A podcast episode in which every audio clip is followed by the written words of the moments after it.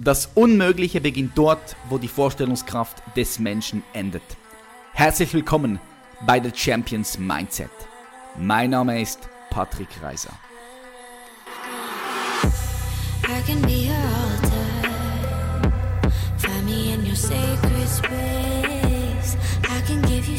I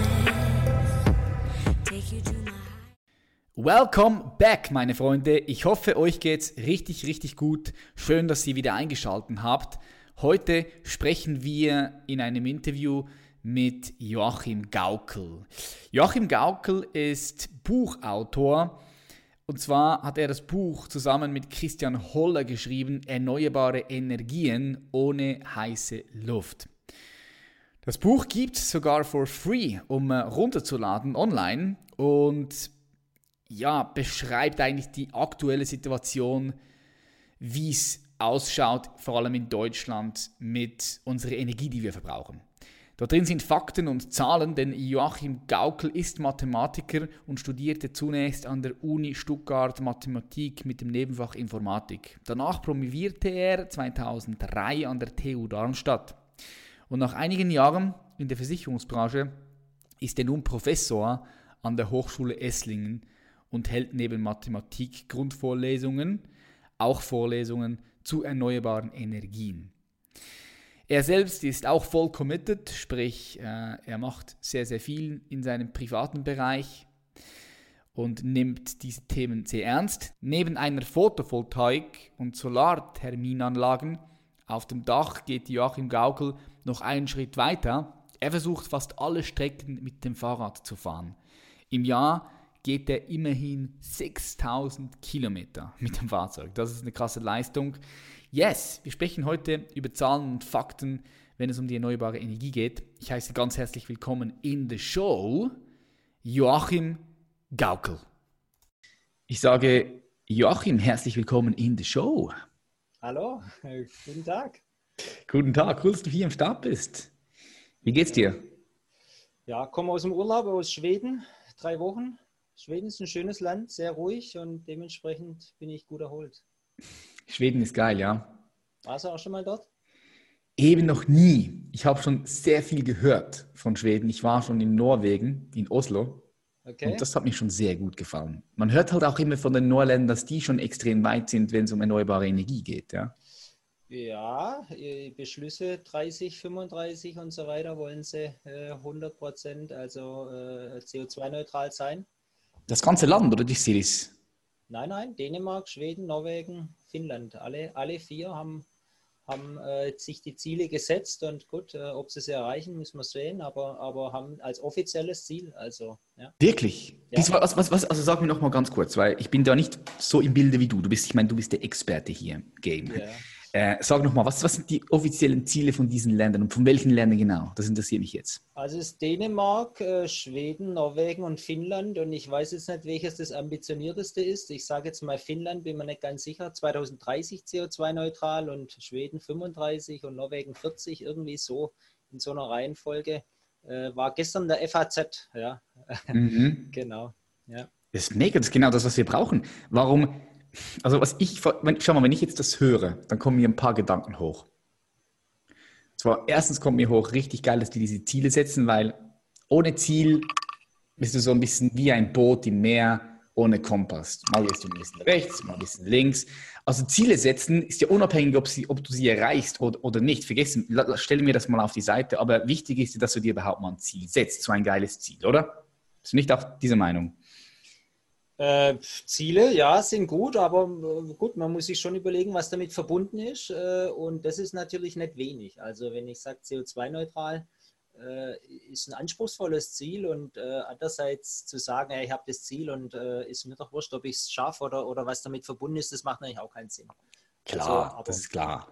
Ja, das ist klar. Aber ich denke, wenn ein Land oder auch ein Unternehmer oder, oder egal, auch ein Individuum sich ein Ziel setzt, wo dich anturnt dann tust du ja auch alles, was in deiner Macht steht, um dieses Ziel zu erreichen. Wozu solltest du dir sonst Ziel setzen? Ja? Absolut, ja, genau. Deshalb sind die Ziele natürlich fantastisch, wenn, wenn sie da sind. Äh, gut, auf der anderen Seite, äh, Deutschland hat 82 Millionen Einwohner und nicht alle 82 teilen dann das Ziel, wenn es an die Umsetzung kommt. Ne? Mhm. Also bei mir sind drei Kilometer entfernt drei große Windräder, haben 131 Meter Durchmesser Rotor. Also das ist so schon gigantisch und äh, sind, glaube ich, insgesamt 240 Meter hoch, wenn das Ding oben ist. Und äh, da gab es ja jetzt nicht nur Befürworter, sondern gibt es sofort eine äh, Initiative, die die Pläne äh, bekämpft und die es als gutes Ziel sieht, das zu verhindern. Das ist, äh, das ist denke ich, ein, ein, Problem. Aber gut, wenn man sich als Land dann äh, sagt, gut, wir wollen das, dann gibt es natürlich noch einen neuen Schwung, einen neuen Drive und die Möglichkeit, dann das durchzusetzen, wird dadurch natürlich viel größer. Mhm. Ja, wie, wie kommt es, dass diese nordischen Länder da so ambitionierte Ziele sich setzen? Hast du da eine Idee, warum, warum das gerade dort ist? Ich meine, die sind ja auch sonst sehr innovativ, so diese norwegischen Ländern. Sie sind innovativ, sie sind äh, tendenziell weiter links, sie sind tendenziell auch ein bisschen, sagen wir mal, kommunistischer oder irgendwas.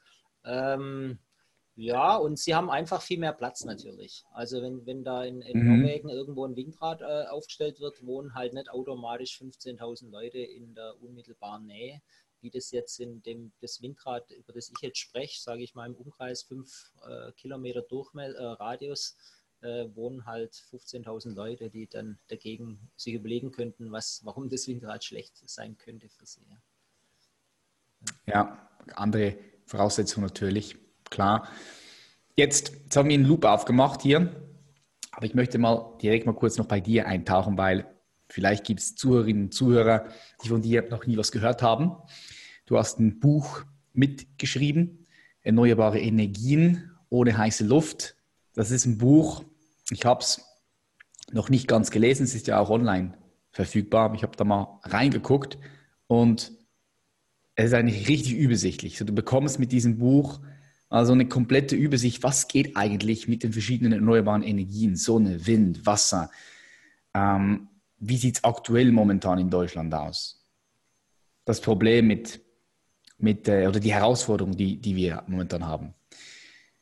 Wie bist du dazu gekommen, so ein Buch zu schreiben? Bist du, bist du Buchautor oder was ist so dein Background?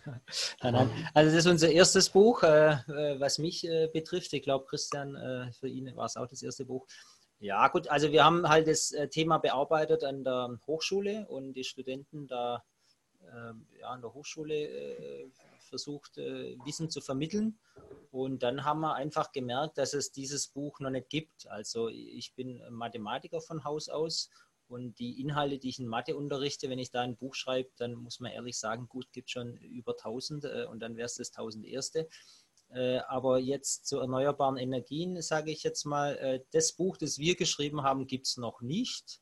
Es gibt auch viele Bücher zu Erneuerbaren, aber uns ging es einfach darum, äh, mal ähm, wirklich die Grundlagen zu erklären. Was, wie, wie, funktioniert ein Windrad? Woher kommt die Energie? Das ist ja Physik, also äh, Energieerhaltungssatz sagt ja, ich kann äh, Energie nicht erfinden. Also gut, wo ist die Energie und äh, wie wandelt sie sich um? Und gut, und wie funktioniert das jetzt bei Wind, bei Sonne, also Photovoltaik und da gibt es ja bei Sonne noch mehr Konzepte. Äh, was ist mit Wellenkraftwerken, Gezeitenkraftwerk, Biomasse, Geothermie, also alle, wirklich alle, die, die man sich denken kann und die, die es überhaupt geben könnte, äh, besprechen einfach alle Konzepte und wenn du das liest, hast du halt wirklich ein Grundverständnis, okay, ja gut, was, was sind jetzt mal die Fakten, die da liegen? Und äh, ich glaube, die wichtigste Botschaft in dem Buch, die so äh, rüberkommt, ist, äh, Energie kann man nicht erfinden. Ja? Du kannst ein Flugzeug erfinden, aber wenn du genau nachdenkst, äh, ist ein Flugzeug auch nur möglich, äh, weil wir viel Energie äh, uns spendieren, ja, um das Flugzeug zu betreiben. Das heißt, das Flugzeug, ja gut, wurde schon auch ein bisschen erfunden, aber die Grundlage ist Energie und das Problem ist, Energie selbst kann es halt nicht erfind, äh, erfinden. Ne? Und das ist Energie, was, was. Energie ist einfach auch da, oder? Also Energie ist ja, man muss ist einfach da, aber halt ja? in welchem Umfang? Ne? In welchem ja. Umfang ist sie da und wie groß müssen wir das machen? Und äh, das ist quasi das Buch. Also wir erklären es, wie es funktioniert und dann schätzen wir so ein bisschen ab, wie groß wird es denn äh, werden können. Und da zeigt sich jetzt eben zum Beispiel Wasserkraft in der Schweiz ist toll. Wasserkraft in Deutschland ist einfach e egal, wenn du alle Flüsse zubaust, äh, alle, alle jeden Meter nutzt, kannst du niemals so viel Energie erzeugen, wie du in Deutschland äh, benötigst. Und das ist dann halt hinterher klar, wenn du das Buch gelesen hast. Das ist jetzt nicht eine Meinung, die, die man, ah gut, frage ich vielleicht jemand anders, dann hat er eine andere Meinung, Ja. sondern du verstehst es und sagst, okay, alles klar. Mega, geil. Also du hast ein bisschen Licht ins Dunkel gebracht, wenn es um. Zahlen geht und um die verschiedenen Energien, ja. Was denkst du denn, wie wichtig ist es, dass wir eine Energiewende pushen und nach vorne bringen und umsetzen? Wie wichtig ist das? Gut, also das ganz klar, im Buch spielt das für uns gar keine Rolle. Also einfach überhaupt keine Rolle. Wir machen keine moralischen Appelle, keine du solltest und wir könnten doch und es wäre fantastisch, wenn wir. Aber gut, jetzt für mich, äh, wie wichtig ist das? Äh, ja gut, ich denke, es ist irgendwie überfällig, aus, aus dem Fossilen äh, rauszugehen, einfach weil sie endlich sind. Das ist ja schon lange bekannt und Mhm. weil Klimawandel wohl doch äh, damit zusammenhängt. Das ist jetzt vielleicht auch vielleicht 10, 15 Jahre dann weitestgehend bekannt oder, oder akzeptiert. Und das sind, das sind die zwei Gründe, ja. Die Endlichkeit und die äh, Klimadings. Im Moment steht das Klima ganz oben äh, von der Motivation, okay, ist auch bedrohlicher, aber die Endlichkeit ist äh, für meinen Geschmack das stärkere Argument, weil das zwingt uns, dass wir auf jeden Fall äh, wechseln. Äh, früher oder später der Klimawandel, den ja, können wir ja partiell ignorieren, wenn wir wollen, aber die Endlichkeit natürlich nicht. Mhm, Ich sehe auch die Endlichkeit, das ist ein wichtiger Punkt. Ich, ich sehe aber auch, dass wir uns ja auch weiterentwickeln müssen als Zivilisation, als Absolut. Spezies Mensch. Und wenn wir das machen, was wir bis jetzt immer getan haben, dann werden wir auch die, immer diese Resultate haben, was, die wir bis jetzt gehabt haben. Das heißt, wir müssen ja auch dort forschen und etwas Neues ausprobieren. Jetzt möchte ich aber noch mal kurz auf den Klimawandel eingehen, weil du, ihr geht ja nicht in eurem Buch auf das ein. Ihr geht einfach auf die Zahlen und Fakten ein, zu, zu aktuellen verschiedenen Energien. Jetzt gibt es ja da Leute oder eine Fraktion, die sagt, hm, Klimawandel ja ist da, aber ist nicht menschengemacht. Und gibt es eine andere Fraktion, die sagt, Klimawandel ist da, aber ist auch von Menschen gemacht oder von Menschen gefördert, gepusht. Wie ist da deine Sicht und deine Perspektive? Hast du dich mit diesem Thema mal intensiver auseinandergesetzt?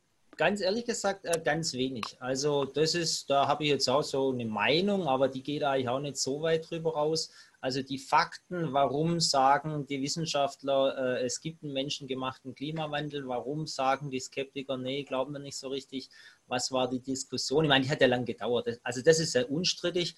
Das, äh, die Vermutung ist ja schon ein bisschen älter und dann gab es seriöse Zweifel, die auch nicht Unfug waren. Und dann gab es lange Diskussionen und in der Zwischenzeit ist es ja so, dass, glaube ich, alle äh, ernsthaften Wissenschaftler tatsächlich äh, das akzeptieren.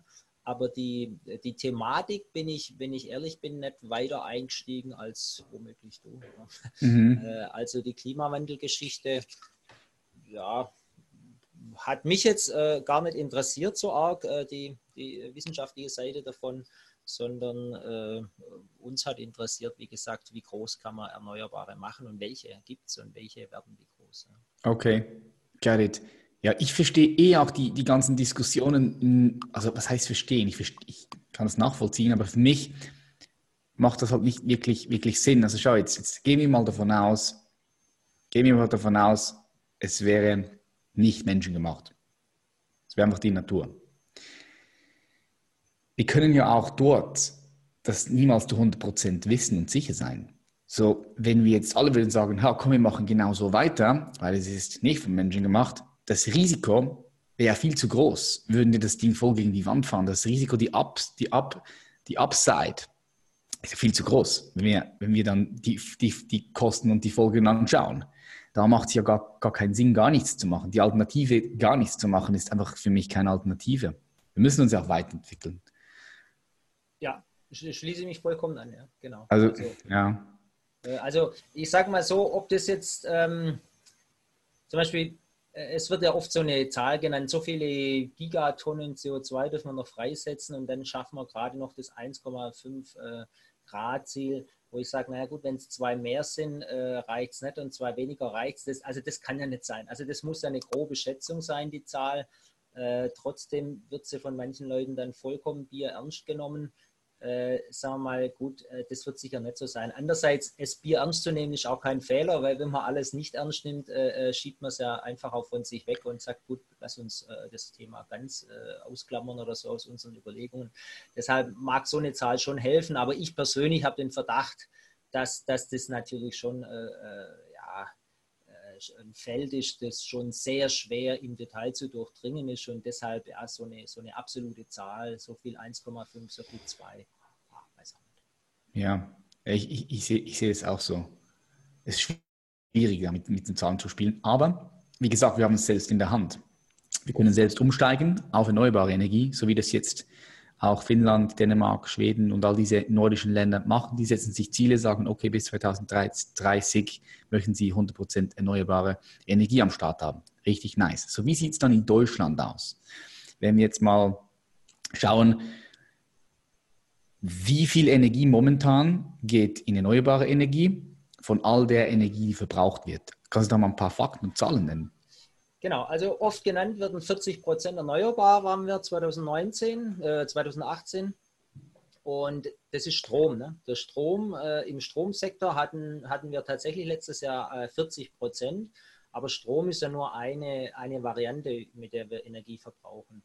Und äh, ich habe so den Eindruck, das setzt sich jetzt so langsam in den Köpfen fest, aber, aber so äh, in der Vergangenheit äh, war das komplett unterbelichtet. Die Leute haben gesagt, Strom, Strom, Strom. Äh, aber gut, also Strom ist ein relativ ja, kleiner Teil, ist ein, ein, Drittel oder weniger als ein Drittel von unserem Energieverbrauch. Äh, wenn du fliegst, äh, brauchst du richtig viel Energie. wenn du Auto fährst, brauchst du richtig viel Energie. Wenn du dein Haus heizt, brauchst du richtig viel Energie. Und die Industrie braucht auch richtig viel Energie. Mhm. Und äh, das sind die großen Brocken. Und deshalb in Deutschland war es 2018 40 Prozent im Stromsektor aber 14 Prozent äh, im Energiesektor erneuerbar. Und wenn du jetzt sagst, gut, 14 Prozent mal 7, das ist dann 100 Prozent, gut, dann gucken wir mal, wie viele Windräder stehen schon. Und wenn du das dann versiebenfachst, dann kommt ja was, dass das ja dass das ein großes Ding ist. Ja? Das ist ein großes Ding und ein großes Rad und äh, 14 Prozent ist in Deutschland aktuell erneuerbar. 14 Prozent mit all dem. Also ein Drittel, hast du gesagt, wird benutzt für Strom. Dort sind es 40 Prozent. Und dann haben wir noch Industrie und Transport. Und all das zusammen, wenn man all das zusammen zählt, dann sind wir bei 14 Prozent erneuerbare Energie. Also gut, das Drittel im Strom war jetzt eine grobe Schätzung. Ich war ungefähr ich zahl, minus, zahle jetzt ja. nicht gut drauf. Also unter einem Drittel, ja, sagen wir mal unter einem Drittel mhm. stimmt's. Ähm, genau, also 14 Prozent haben wir insgesamt. Also im Heizungssektor haben wir ja ja gut, die, die mit einer Wärmepumpe äh, arbeiten und der Strom, der dann für die Wärmepumpe aus den Erneuerbaren kommt, äh, okay, gut, die haben dann erneuer, da haben wir Erneuerbare im Heizungssektor, dann die Pellets natürlich, äh, äh haben wir Erneuerbare im Heizungssektor, aber mein Haus läuft mit äh, Öl, in Deutschland sehr häufig Öl oder Gas, mhm. Erdgas. Mhm. Und die sind ja beide nicht erneuerbar und, und, die musst du ersetzen. Und das geht nicht so leicht. Fliegen ist vollkommen aussichtslos, sage ich mal. Also auf die nächsten zehn Jahre äh, gibt es überhaupt keine Chance. Und nach meinem Verständnis gibt es auch in den nächsten 30 Jahren eigentlich keine Chance, erneuerbar zu fliegen. Du könntest es mit Biomasse machen, aber du bräuchtest Wahnsinnsflächen, ja, unglaubliche Flächen, um, um das, äh, den Treibstoff erneuerbar herzustellen. Für, für Fliegen gibt es eigentlich fast keine Chance, weil, weil es äh, leicht sein muss. Der, der, äh, die Energie muss leicht sein, damit du es im Flugzeug mitführen kannst. Und äh, da ist Öl unschlagbar, un unschlagbar. Also eine Batterie, eine elektrische Batterie ist unfassbar viel schwerer. Äh, und deshalb, also beim Fliegen haben wir eigentlich keine Chance. Äh, gut, vielleicht sage ich in 30 Jahren was anderes. Aber Tesla, Tesla ist dran. Zum Fliegen? Ja, ja, die geben Gas. Glaub lache, lache nicht tot, nee, Tesla ist beim Fliegen nicht dran. Nee, nee. Ich sehe es vor 20, 30 Jahren. Fliegen wir nach Amerika mit, Air, mit Tesla Air. Nee, ähm, ja, ich sehe ich seh, ich seh den Punkt. Was würdest du sagen, was ist die größte Herausforderung dann momentan zu einem Switch? Also jetzt auch, also vor allem in Deutschland. Bleib, du bist ja, das Buch bezieht sich auf Deutschland, das ist korrekt? Ja, ja, ja. So, was ist dann die größte Herausforderung bei dieser Umstellung? Warum ist es so schwer? Ähm, also ich glaube, die größte Herausforderung ist, äh, die Akzeptanz herzustellen. Wie gesagt, die drei Windräder bei mir, wenn ich, wie gesagt, jetzt aufstehe, zwei Meter nach links laufe zum Fenster und rausschaue, sehe ich drei Windräder. Und die wurden heftig bekämpft. Und äh, nochmal fünf Kilometer weiter wollten wir auch vier, vier, vier Anlagen bauen. Und da geht's, äh, äh machst du ja kein Bild. Also da gab es eine Anhörung, die ging zwei Tage, zwei volle Tage. Die haben morgens angefangen, glaube um 10 und abends um 7 aufgehört. Wo die Bürger vorbringen durften, warum sie denn glauben, dass es vielleicht doch keine gute Idee wäre, durften Fragen stellen. Da saßen zehn Leute vorne zur Beantwortung der Fragen, nochmal zehn mit der sonstigen Organisation. Und, äh, und so gingen die zwei Tage ins Land und äh, da wurden tausend Bedenken vorgebracht. Und äh, im Moment sind die Windräder vom Tisch äh, und die, die Leute äh, freuen sich, dass sie das erfolgreich verhindert haben. Und ja, gut. Das glaube ich ist eine riesen ja. Herausforderung, weil, weil wir, wir müssen ja ein paar Windräder aufstellen, sonst haben wir kein, also, also das ist vielleicht die wichtigste Botschaft. Wind und Sonne, das sind in Deu für Deutschland die zwei und nur die zwei.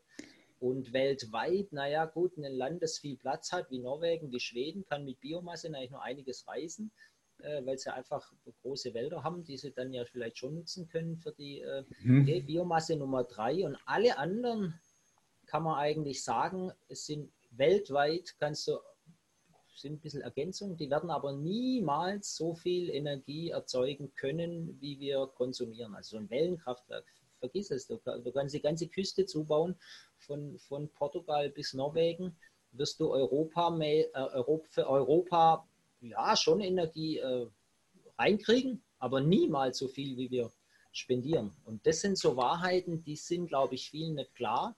Mhm. Deshalb am Schluss bleibt Wind, Sonne und Biomasse und wie gesagt Wind in Deutschland. Jedes Windrad, das gebaut wird, gibt es eine Bürgerinitiative. Okay, lass uns dort nochmal noch mal ein bisschen tiefer reingehen in diese Elemente, die du gesagt hast, die, mit denen wir was anfangen können. Jetzt, wenn wir bei Wind bleiben, mit diesen Windrädern, ich verstehe natürlich diese Leute schon zu einem gewissen Punkt, wenn du ein Haus hast und eine Wohnung hast und nebenan dann ein Windrad aufgestellt wird, das ist auch laut. Muss aber sehr dicht dran sein. Also ja. äh, ich bin wirklich oft unterwegs in der Natur, fahre wahnsinnig viel Fahrrad und so, joggen. Ähm, wenn du dich in einem Abstand von ein paar hundert Metern äh, Entfernung befindest, hörst du ein lautes Rauschen, sage ich mal. Mhm. Ist aber äh, deutlich leiser als die Straße, die direkt daneben vorbeigeht. Also mhm. Also das, das ist äh, auch ganz klar aber es ist ein lauteres Rauschen. Wenn du einen Kilometer weg bist, dann würde ich sagen, wird es schwierig, dass du das hörst. Mhm. Ja, also, ja, klar, ein Kilometer, ja, das ist klar. Ich denke, wenn du jetzt gerade neben dir 100 Meter, 200 Meter neben dir ist, dann kann es schon sein, dass du das ein bisschen hörst. Aber 100 Meter was die Leute stören gibt es kein Windrad. Also ich weiß nicht, was die aktuellen Abstandsregeln sind, aber 100 Meter äh, wird keins gebaut. Also okay. wenn, wenn, du ein Haus hast, 100 Meter neben dir, ich weiß nicht, ob du auf deinem eigenen Grundstück, ob das möglich ist, dann das dir hinzustellen, aber äh, dass die Öffentlichkeit dir das äh, vors Haus, das geht natürlich. Mhm. Aber selbst wenn wir jetzt alles voll zupflastern mit Windrädern, ist auch nicht so nice optisch. Ich meine, ich verstehe nee, nee. nee. Punkt. Und ich glaube, wir könnten ja wahrscheinlich gar nicht ganz Deutschland mit Windenergie versorgen, oder? Also das, äh, das gut, Offshore, wenn wir Offshore auch noch dazu machen, ah, dann gut, Offshore, ja. wir einen großen Beitrag. Aber du sprichst die Wahrheit an, die vielen nicht klar ist. Äh, wenn du wirklich maximal Deutschland die Landfläche mit Wind belegst und, und richtig zuschlägst, hast du nicht so viel Energie, wie wir äh, benötigen. Hm. Aber das bedeutet im Umkehrschluss, äh, wenn ich 20 Windräder vorgeschlagen auf dem Tisch habe, kann ich nicht 19 davon auch noch verhindern, weil dann kommt ja noch viel weniger raus. Klar. Also ähm, genau, aber so ist es. Also Wind kann einen großen Beitrag liefern, wenn wir richtig viele bauen. Gut, dann haben wir Offshore. Ne? Offshore es tendenziell weniger. Gut, ja. Äh, aber brauchst du auch richtig viel, richtig viele. Also mhm. so 100 auf 100 Kilometer und da, da musst du die Fläche äh, äh, zumachen. Und dann, dann, dann rechnen wir mal, wie viel dann reinkommt. Aber du, du, musst in so einer Größe denken, wenn du Deutschland versorgen willst. Mhm. Du hast Sonne angesprochen. Ja. Sonne ist ein wichtiger Faktor, aber auch dort, hier in Deutschland und auch in der Schweiz, im Winter schwer mit nur sechs Stunden Sonnen. Genau, also wenn, wenn du wirklich Winters, äh, Winters, Sommer mit Sonne machen willst, hast du ein großes Problem. Ich habe eine Anlage auf dem Dach, also ein paar Meter von mir sind einige äh, Module. Ähm, ich habe im äh, Juli, äh, August, Juni, Mai, das sind die tollen Monate. Und die traurigen Monate sind November, Dezember, Januar. Und da liegt Faktor 5 dazwischen. Also Faktor 5, also als Durchschnitt im, im Schnitt. Äh, in den Monaten fünfmal so viel wie im Schnitt in den äh, Wintermonaten. Und das bedeutet, wenn du sagst, gut, Sonne gefällt mir, das machen wir, dann bräuchtest du, ja, wird es im Winter natürlich nicht gehen. Also das ist vollkommen richtig. Aber, aber Sonne, ähm, Sonne und Wind tun sich so ein bisschen ähm, gut ergänzen. Der Wind ist im Winter viel besser, die Sonne ist im Sommer viel besser. Äh, das heißt, die, die Sonne ist schon gut. Die sollten wir nicht äh, äh, ignorieren. Aber, aber nur Sonne geht, geht auch wieder nicht. Und auch da, wenn du in Deutschland alle Dächer belegst, also einfach alle Süddächer, Ost, West, so, alle voll, äh, dann hast du so Jahresstrom, also aktueller Strombedarf, wo wir sagen, sind, hättest du die Hälfte vom aktuellen etwa, die Größenordnung, die Hälfte mhm. vom deutschen Jahresstrombedarf, alle halt ein bisschen schlecht verteilt übers Jahr.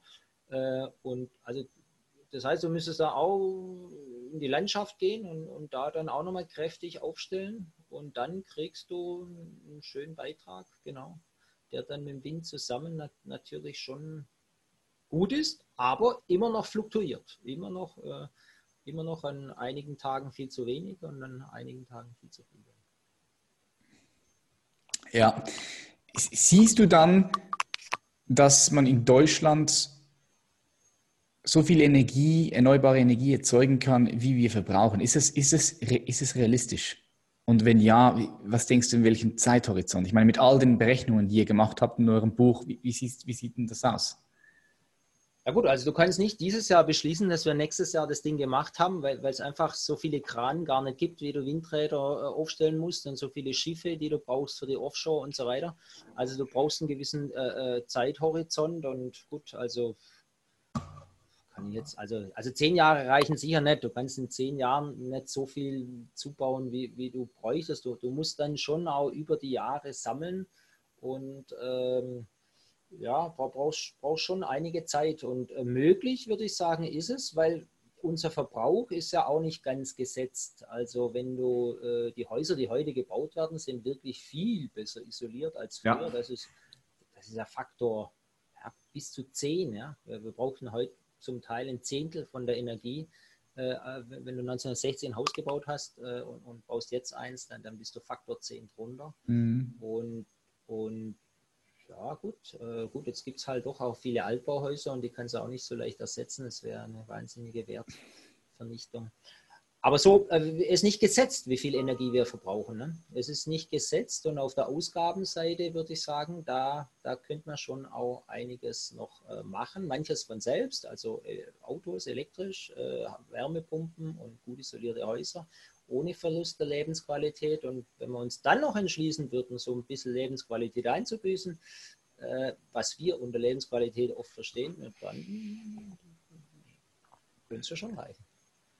Mhm. Gibt es denn irgendwelche Konzepte zur erneuerbaren Energie, die wirklich gute Aussichten haben? Also Konzepte mit, was ich schon gehört habe, ist beispielsweise, dass man in der Sahara ja, ganze Anlagen baut und dann diesen erneuerbaren Strom von der Sahara aus nach Europa bringt, so wie man das ja auch heute macht mit Gaspipelines in Russland und, und sonst wo. Gibt es da irgendwelche Konzepte, die sehr aussichtsreich ausschauen? Aus meiner Sicht hast du das Konzept angesprochen, das ich persönlich mir auch einleuchtet wie eine Eins. Die Sahara ist wirklich riesengroß. Ja? Also die hat äh, von der Fläche 3000 mal 3000 Kilometer. Das ist unvorstellbar für mich quasi, ne? Äh, von mir bis zum Nordkap und das als Quadrat dann. Und äh, wenn du dort, äh, dann hast du doppelt so viel Sonne dort, also von der Leistung, die runterkommt, ist doppelt so viel oder mehr mhm. als doppelt so viel sogar bei uns. Und äh, wenn du dort reingehen würdest, könntest du für Afrika und Europa tatsächlich Energie äh, produzieren, tatsächlich dann im Überfluss. Äh, mhm. Äh, Problem sind dann im Moment noch die Kosten, aber gut, die fallen, die fallen enorm bei Photovoltaik.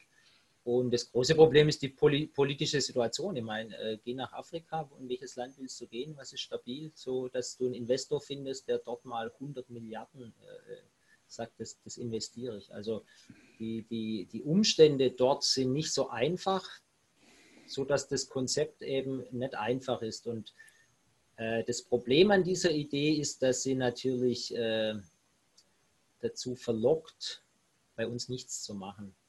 Und das würde ich sagen, das wäre ein klarer Fehler, weil wir wären dann ja genauso abhängig wie heute. Mhm. Die Abhängigkeit, wenn du mit äh, Strompipeline kommst, ist ja sekündlich. Also ich meine, in Deutschland haben wir, haben wir Erdgasspeicher, sodass wenn der Russe sagt, ich liefere euch nicht mehr, dann haben wir vier Wochen Zeit zum Diskutieren äh, oder, oder, noch länger.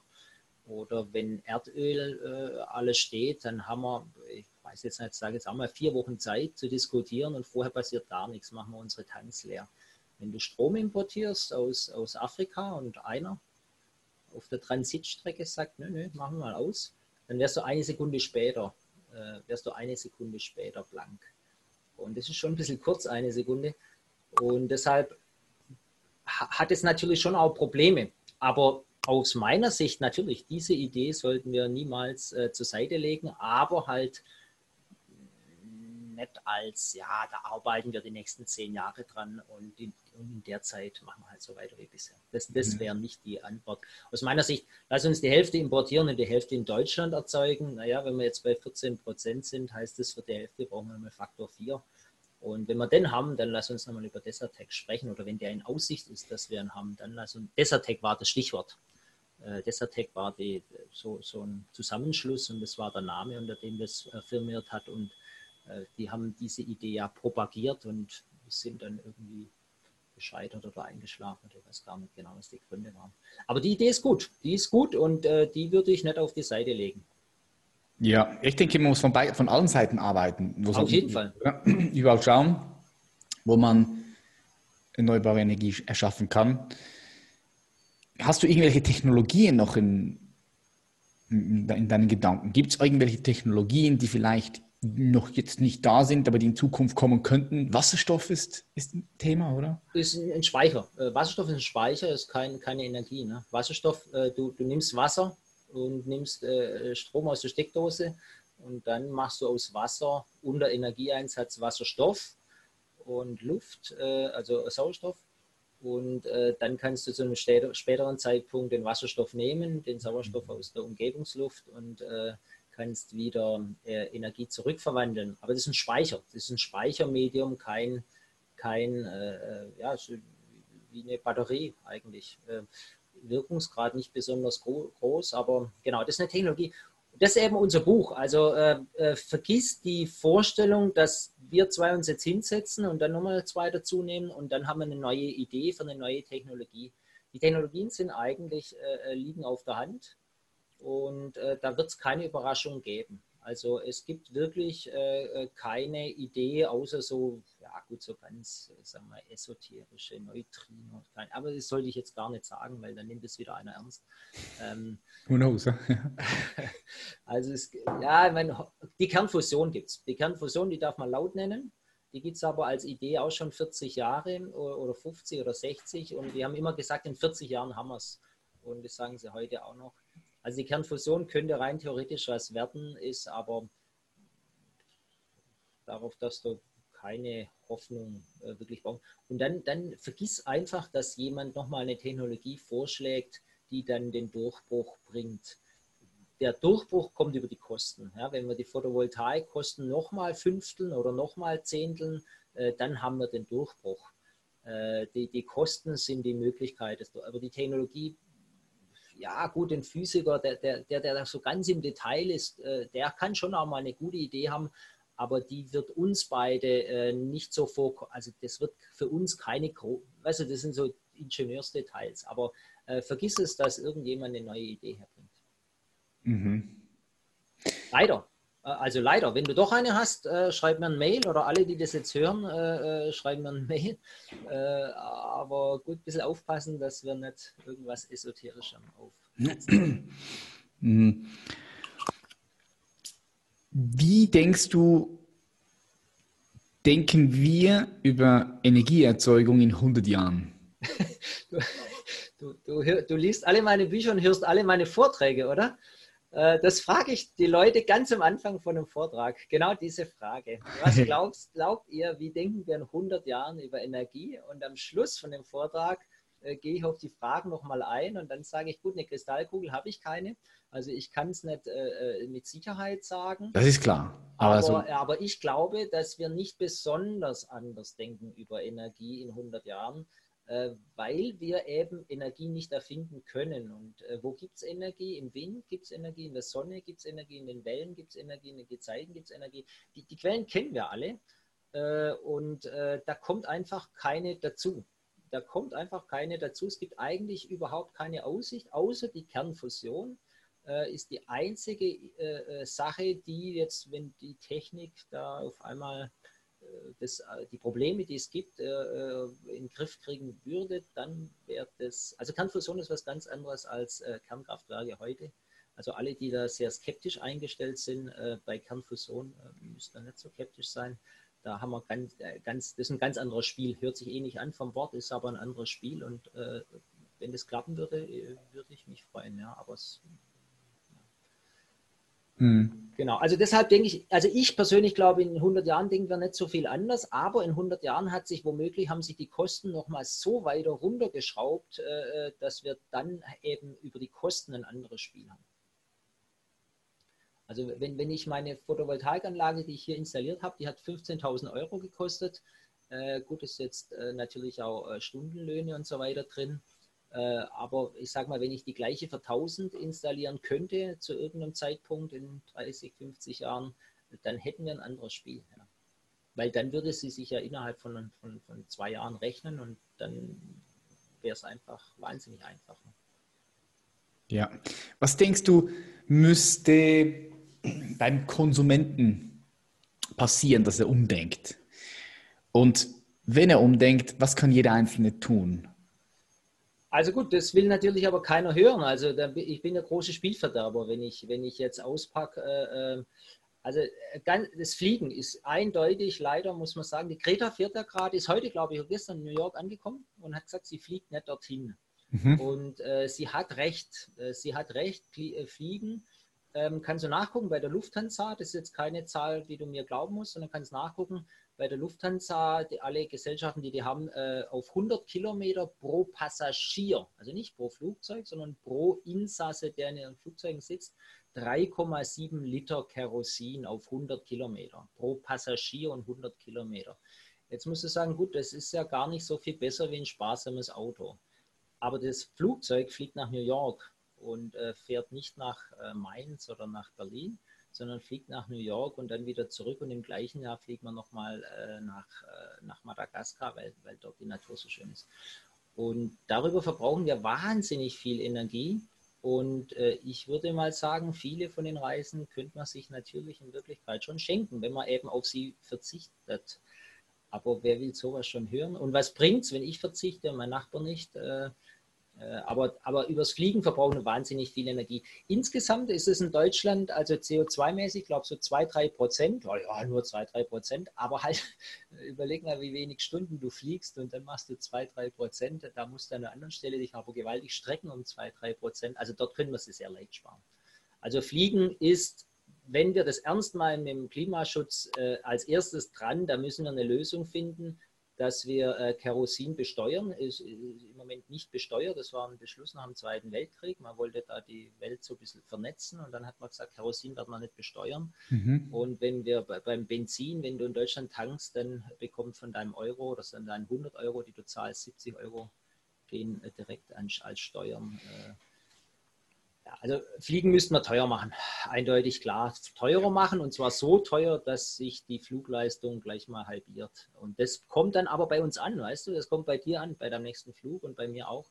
Ja. Äh, und also dann, dann könnten wir viel holen, ja. Und, äh, und das andere ist übrigens äh, die ganz normalen Sachen, die wir kaufen. Ja? Also wenn ich hier meinen Schreibtisch schaue, der ist jetzt auch nochmal so ganz toll, wie der aussieht.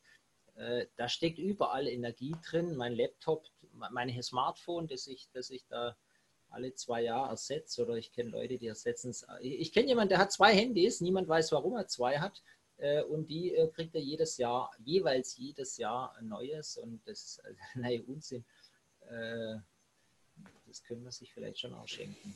Mhm. Ich finde das mit dem, mit dem Fliegen interessant. Ich würde gerne da nochmal gleich darauf eingehen. Wie hast du die Ernährung im, im, im, im Blick? Was, was macht die Ernährung aus? Ich Ernährung auch, ist CO2-mäßig. Äh, bei den Rechnungen, die in der Einheit CO2 stattfinden, ist Ernährung äh, ein großer Posten. energiemäßig ist es äh, in Wirklichkeit kein so riesengroßer Posten. Also wir müssen halt so ein bisschen unterscheiden. Äh, sprechen wir über Energieerzeugung, sprechen wir über CO2-Bilanz. Ähm, ja, also die Rinder rülpsen und was weiß ich was. Ähm, das hat ja dann nichts mit äh, Energie mal zu tun.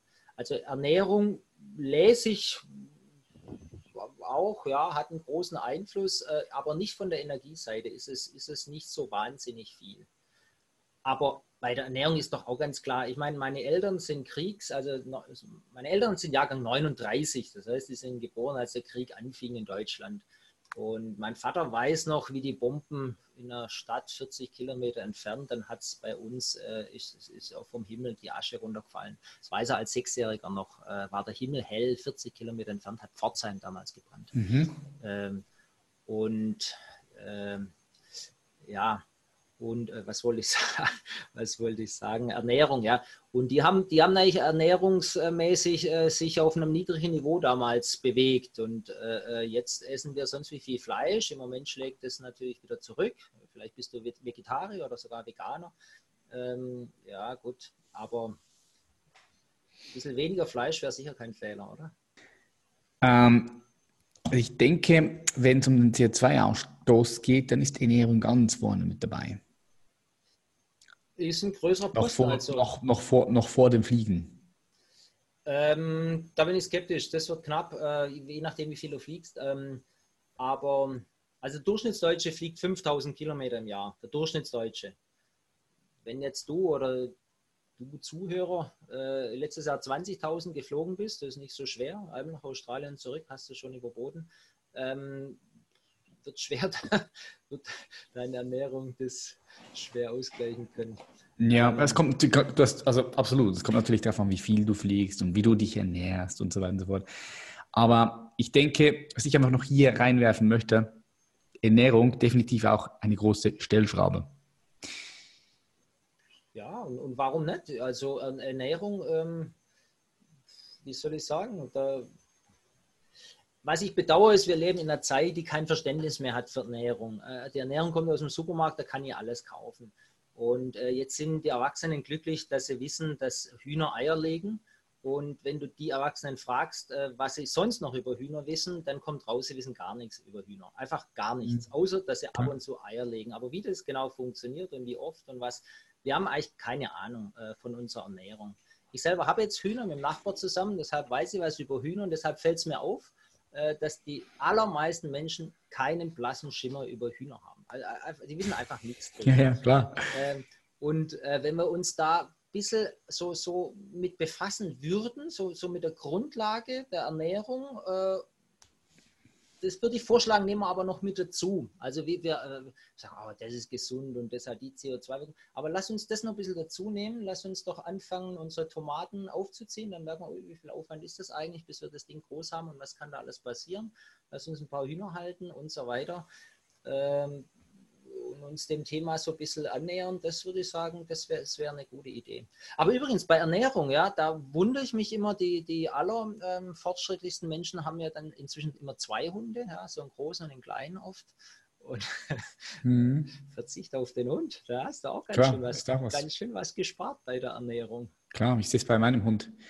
Der ist, der isst einmal am Morgen Hüttenkäse, einen halben, einen halben, einen halben Becher Hüttenkäse und dann am Abend kriegt sie so eine Wurst. Ja.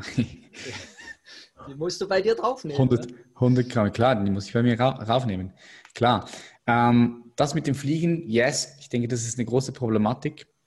Ich sehe halt beim Fliegen vor allem auch der Aspekt, also ich bin ein großer Befürworter, dass Leute beispielsweise reisen, ja, dass sie in andere Länder gehen.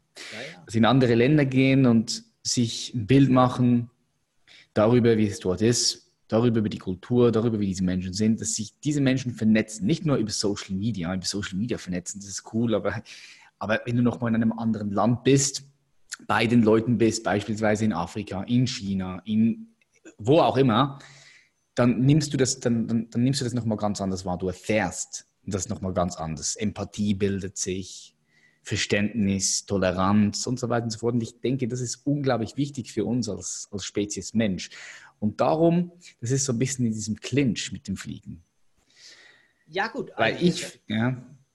Verstehst du, was ich meine?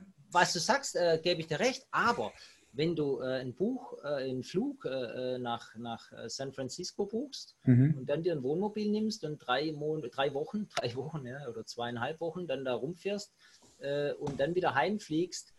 Also ich habe das gemacht, genau das. Ja. Albuquerque hin und San Francisco zurück und dann zwei Wochen dazwischen. Äh, und dann war ich in Grand Canyon. Aber ganz ehrlich, das ist jetzt einige Jahre her, ja. Und was weiß ich noch von Grand Canyon? wenn ich mir ein Foto anschaue von Grand Canyon, was, was ist in mir noch darüber hinaus verhaftet? Eine Reise von zwei Wochen reicht nicht. Also wenn du die Kultur kennenlernen willst, dann musst du nach dem Abi zum Beispiel äh, für ein halbes, für ein ganzes Jahr dorthin gehen und dann nimmst du viele Eindrücke mit. Und wenn du dann sagst, gut, das reicht jetzt mal 10, 15 Jahre und dann gucke ich, dass ich mal nochmal ein Sabbatical mache und dann nochmal ein halbes Jahr, äh, dann würde ich sagen, das ist eine sinnvolle Art zu reisen. Aber zwei Wochen San Francisco und zwei Wochen später zurück und dann machen wir ein Wohnmobil und dann haben wir den Grand Canyon gesehen und mit, dem, unserem äh, Smartphone haben wir in der Zwischenzeit 600 Fotos gemacht. Also das halte ich nicht für sehr eindrücklich. Wenn wir kritisch reflektieren, haben wir die Bilder auf dem Smartphone und die hätten wir auch in einem Bildband nachschauen können. Mhm. Definitiv gibt es Leute, die sind dort in irgendwo und verbringen mehr Fokus und mehr Zeit darauf, Bilder zu machen, anstatt wirklich im Moment anzukommen und den Moment und die Energie auch dort zu fühlen.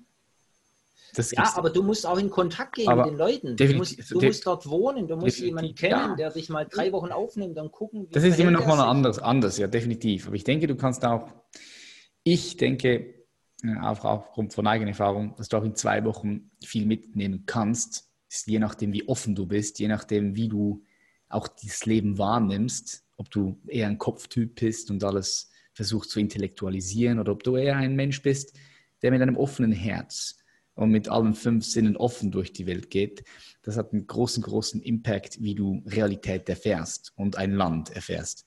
Und klar, ich gebe dir recht, wenn du dann noch etwas länger dort bist, einen Monat, zwei Monate, drei Monate, halbes Jahr, halb ein Jahr, dann nimmst du das auch nochmal ganz anders wahr. Ja. Aber ich sehe dort diesen Clinch von, von, den, von, von, von jungen Menschen zu sagen, hey, geh raus, ja, geh in die Welt, entdeck die Welt, geh reisen und dann das mit dem Flugzeug. Ich hoffe wirklich, dass wir da eine, gute Lösung finden. Ich hoffe echt, dass wir für das Fliegen eine gute Lösung finden. Das wäre wichtig. Es wäre wichtig für, für die Connection, für, für die Welt, für den, für den Menschen, sich besser zu connecten und zu verbinden. Ja. ja. Was denkst du, wie sieht die Welt in 30 Jahren aus? Jetzt vergiss mal das Energie, Zeug, die Energiewende, klar, ist auch ein wichtiger Punkt. Aber wie siehst du die Welt in 30 Jahren? Stell dir vor, du fliegst auf den Mond, guckst runter. Wie sieht die Welt aus? Also gut, ich habe jetzt ein Alter, wo 30 Jahre zurück, äh, dann war ich 17 oder 16, also sprich, äh, weiß ich schon. Also wenn ich ehrlich bin, finde ich, dass ich in den letzten 30 Jahren, ähm, äh, vor 30 Jahren gab es Computer so ein bisschen und Internet definitiv nicht. Und das würde ich sagen, war die ganz, ist die ganz große Änderung, ja, weil das wirklich das Alltagsleben eines Menschen äh, enorm verändert hat. Und jetzt gehen wir mal weg und sagen, gut, Computer und Handy. Und was hat sich noch entscheidend geändert? Ich muss dir sagen, ich finde nicht so viel. Also zurück in die Zukunft. Kennst du den Film? Klar. Also, okay, die haben. Ist mir, 2000, nicht mehr, ist mir nicht mehr so präsent, aber. 2015, die sind im zweiten Teil in 2015 geflogen und haben sich dann in dem Film vorgestellt, dass die Menschen äh, schweben, über, ja, übers Wasser auch schweben mit so Hoverboards und äh, dass, dass äh, sie sich ja also so im Alltag fortbewegen und alles mögliche. Und wenn das Vergleich, okay, wie viel hat sie jetzt von 85, damals kam der Film 85 bis 15, wie viel hat sich geändert und wie viel haben die in dem Film behauptet, dass sich ändern würde? Äh, da muss ich sagen, haben sie wirklich, sind sie echt grob daneben gelegen weil äh, das Smartphone, äh, äh, hat, das hat sich wirklich geändert. Mhm. Und wenn du das wegnimmst, also tut mir leid, also was hat sich denn geändert? was, was hat sich denn geändert? Also die Musik übrigens auch nicht. Also wenn die Musik hört, die, die heute im Radio läuft und die aktuell ist, äh, ich interessiere mich gar nicht für Musik. Ich kann die gar, also ich kann sie nicht unterscheiden äh, zum Teil von der Musik damals. Äh, also ich finde, es hat sich nicht viel geändert. Tut mir leid, die letzten 30 Jahre Smartphone, ja. Und die nächsten 30 Jahre, würdest du sagen, bleibt ungefähr so gleich? Ja gut, also äh, Smartphone ist eine große Änderung, äh, aber ja, würde ich denken, das wird sich in einem ähnlichen womöglich. Aber gut, wie wir als Gesellschaft uns verändern, wie frei wir als Gesellschaft sind, ob wir, ob wir dann alle mit so einem Chip rumlaufen und jederzeit zugeordnet werden können, wo wir sind und so weiter. Das sind alles äh, äh Dinge, die halte ich für möglich, dass man sagt, ja gut, wir brauchen für Verbrechenskonten, brauchen wir, brauchen wir sowas, soll ich sagen. Äh, und äh, das wäre natürlich eine unglaubliche Änderung unseres Lebens, aber eben nicht so auf der technischen Seite, sondern eher so, wie wir die Welt äh, sehen wollen. Aber ja, also ich bin skeptisch. Ich, ich sage, die letzten 30 Jahre waren nicht so spektakulär und vielleicht sind es die nächsten ja auch nicht. Aber vielleicht sind wir in 30 Jahren bei äh, Erneuerbaren 85 Prozent. Das halte ich für möglich oder das wünsche ich mir auch natürlich äh, 85, 90, was weiß ich wie viel. Das, das wäre schon was, was wir vielleicht schaffen könnten. Und mhm. äh, das wäre dann an der Seite eine große Änderung. Aber, aber, aber dein Leben, so wie du da sitzt und äh, weiß ich nicht, meins, ob sich das nämlich so. Alright. Ähm, wenn du jetzt nochmal dieses Bild in deinen Geist nimmst, so du bist auf dem Mond, guckst runter auf die Welt und du siehst den Menschen als Spezies Mensch. So, was ist das, was der Mensch momentan gerade am meisten braucht? Was würdest du sagen? Na gut, ganz ehrlich, wir sind halt sieben Milliarden und äh, es wäre vielleicht, wenn wir es irgendwie schaffen könnten, dass wir jetzt nicht nochmal sieben draufpacken in den nächsten 30 Jahren. Äh, das wäre natürlich schon toll. Also wenn wir unseren Energieverbrauch halbieren, aber sich die Menschheit verdoppeln, dann, dann sind wir ja gleich. Also, und halbieren ist nicht einfach. Das ist ziemlich anspruchsvoll. Und das bedeutet wiederum, wenn wir wirklich verdoppeln, ja, haben wir schon, haben wir schon ein bisschen. Äh, ja, gut, die Sahara, wenn wir sie komplett nutzen, dann wird es sogar reichen. Aber, ja. Hm, du sprichst die Über Überbevölkerung an. Also nochmal back zu, zu der Frage, also mehr, mehr ähm, wie würdest du das beschreiben? Mehr Sorgfalt oder mehr Nachdenken darüber, wie viel Nachkommen man in die Welt setzt? Denkst du, das ist wichtig für, die, für den Menschen selbst, dass er sich mehr damit beschäftigt? Ja gut, also ich habe vier Kinder, also äh, vier Stück sind ganz schön viel. Äh, wenn das alle hätten, äh, wäre es gar keine so richtig gute Idee. Also mhm. Äh, klar, das, das ist was, was man sehr schwer verordnen kann oder wir zwei überlegen uns was und dann haben wir es, das, das wird natürlich schwierig irgendwie. In China Ein-Kind-Politik. Äh, haben sie aufgegeben, ja? Ja, haben sie aufgegeben. aufgegeben. Ja, ja. Ähm, also, ich, ich habe gar nicht so die Appelle, die ich dann hoffe, dass die Leute sie alle berücksichtigen und dann habe ich äh, die Welt irgendwie gerettet durch meine Appelle. Die habe ich gar nicht so. Also Fakt ist, dass wenn die Weltbevölkerung sich nicht weiter erhöhen würde, das wäre irgendwie gut. Aber wie wir das erreichen könnten, und dass du jetzt äh, deine Nachkommenschaft da möglichst gering halten musst und dann bist du ein toller Mensch oder so, das, das ist den Schritt, den mache ich gar nicht.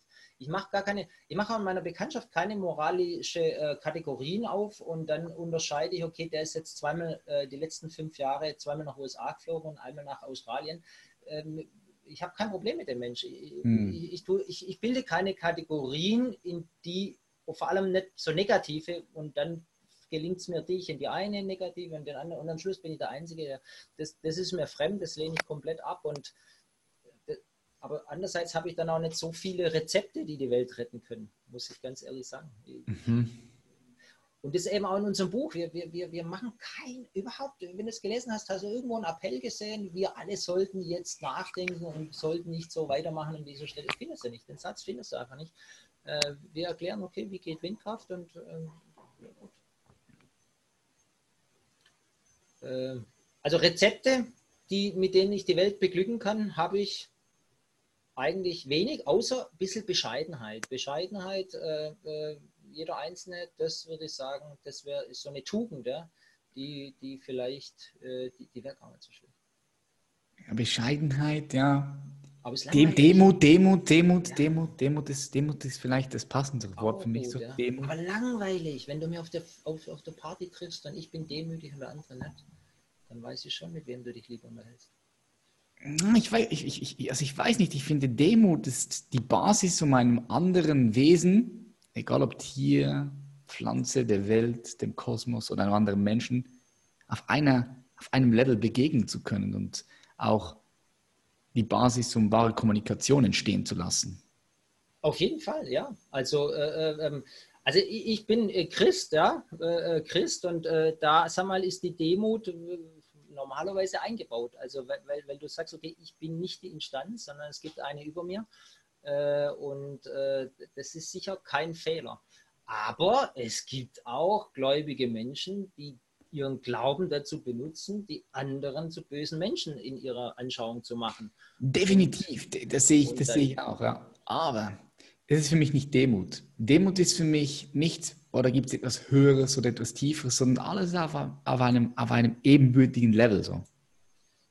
Ja, also ich habe nicht das Recht, die Menschen einzuteilen mit meinen Kategorien und äh, die Einteilung läuft darauf hinaus, dass ich eigentlich ganz gut abschneide und die anderen, äh, das sollten wir alle.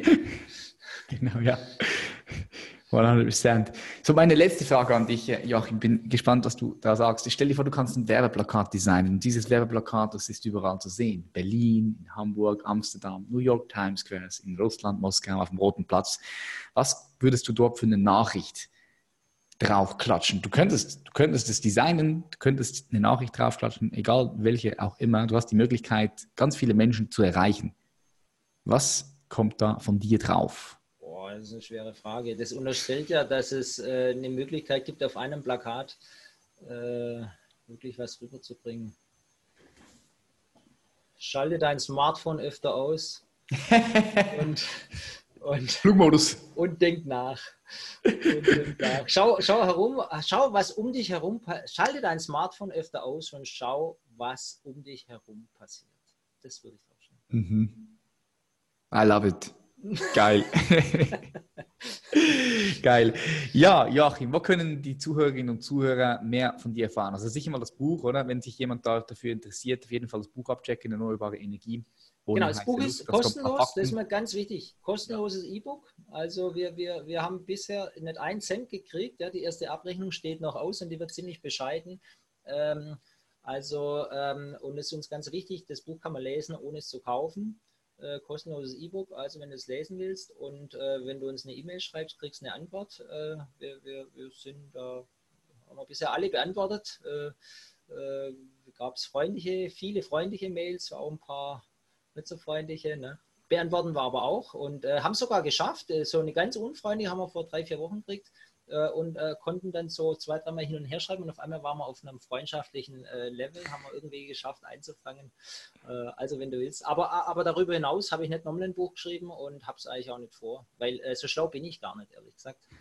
Ähm, das, was ich weiß, habe ich schon aufgeschrieben. Mega geil. Okay, einfach ein Buch geschrieben zusammen mit Christian Holle, Erneuerbare Energie ohne heiße Luft, um mal genau die Fakten anzuschauen. Nice. Ähm, ja, dann sage ich ganz herzlichen Dank, dass du dich dir zur Verfügung gestellt hast. Gut, ich bedanke mich. Ich wünsche dir weiterhin ganz viel Erfolg und wir bleiben verbunden. Sehr gut, Patrick. Vielen Dank für die Möglichkeit hier und äh, ich wünsche dir auch alles Gute. Ja? Wünsche ich dir auch. Bye, bye. Ja. Ciao. Bye bye, Joachim. Ciao. Yes, meine Freunde, so sah das Ganze aus aus der Perspektive von Joachim Gaukel. Wenn dir diese Podcast-Folge gefallen hat, dann würde ich mich sehr freuen, wenn du auf iTunes eine positive Bewertung geben würdest, wenn du diesen Podcast auch immer wieder weiterempfiehlst über die sozialen Medien oder auch Mund zu Mund, weil das bringt uns gemeinsam weiter nach vorne. Ich sage ganz herzlichen Dank, dass es dich gibt, ganz herzlichen Dank, dass du immer wieder zurückkommst. Ich freue mich auf die nächste Episode und wünsche dir much Schlaf und Peace. Bye bye.